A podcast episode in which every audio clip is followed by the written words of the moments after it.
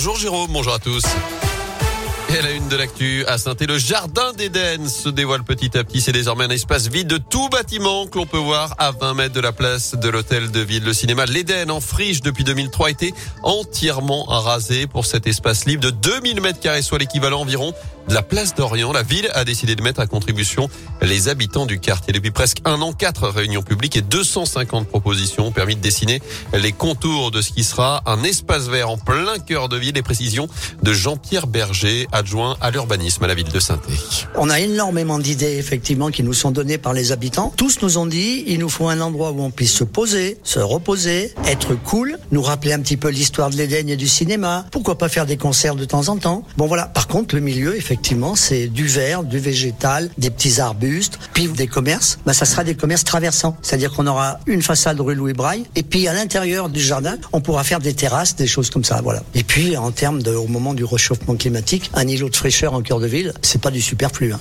Un coût du projet 5 millions d'euros. On connaîtra tous les détails en juin prochain. Les travaux débuteront ensuite en octobre et la livraison est espérée pour l'été 2023. À retenir aussi cette bonne nouvelle, le prix de l'eau va baisser dans une dizaine de communes de Saint-Étienne Métropole à partir du 1er octobre. Un nouveau contrat concernant la production et la distribution d'eau potable entrera en vigueur pour 118 000 abonnés, ceux qui habitent saint et 12 autres communes avoisinantes. Vous retrouvez la liste complète sur radioscoop.com. Exit donc Suez et désormais le groupe SOR qui en sera le gestionnaire.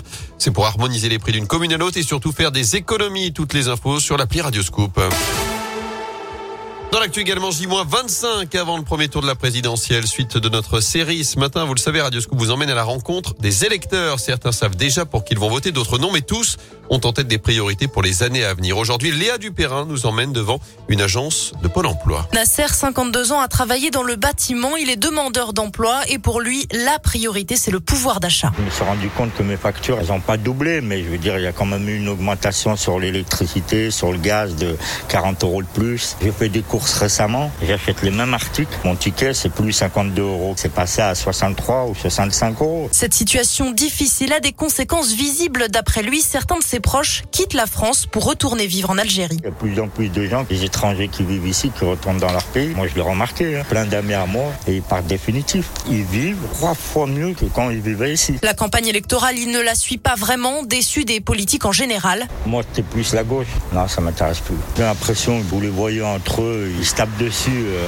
en image devant nous. Mais après, ils dînent ensemble, c'est tout du cinéma. On verra ce que ça va donner. Hein. Lui, de toute façon, on est sûr, il n'ira pas voter le 10 avril. Jour évidemment du premier tour de cette présidentielle. En attendant le pouvoir d'achat, il en est question aujourd'hui avec le plan de résilience présenté cet après-midi par le gouvernement. Pas de quoi qu'il en coûte, mais des aides ciblées pour les aider les entreprises les plus touchées par l'inflation.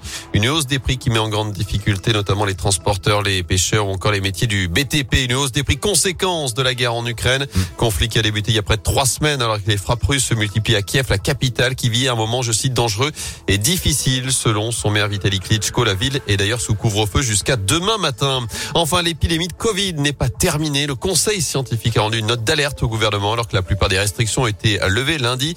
Il suggère une deuxième dose de rappel pour les plus de 65 ans alors qu'elle vient juste d'être mise en place pour les plus de 80 ans et les résidents en EHPAD. Notez que plus de 116 000 nouveaux cas de Covid ont été détectés hier en France. Le nombre de patients hospitalisés reste tout de même en légère baisse. Vous parliez de la hausse des prix qui n'a rien à voir avec la hausse des couettes.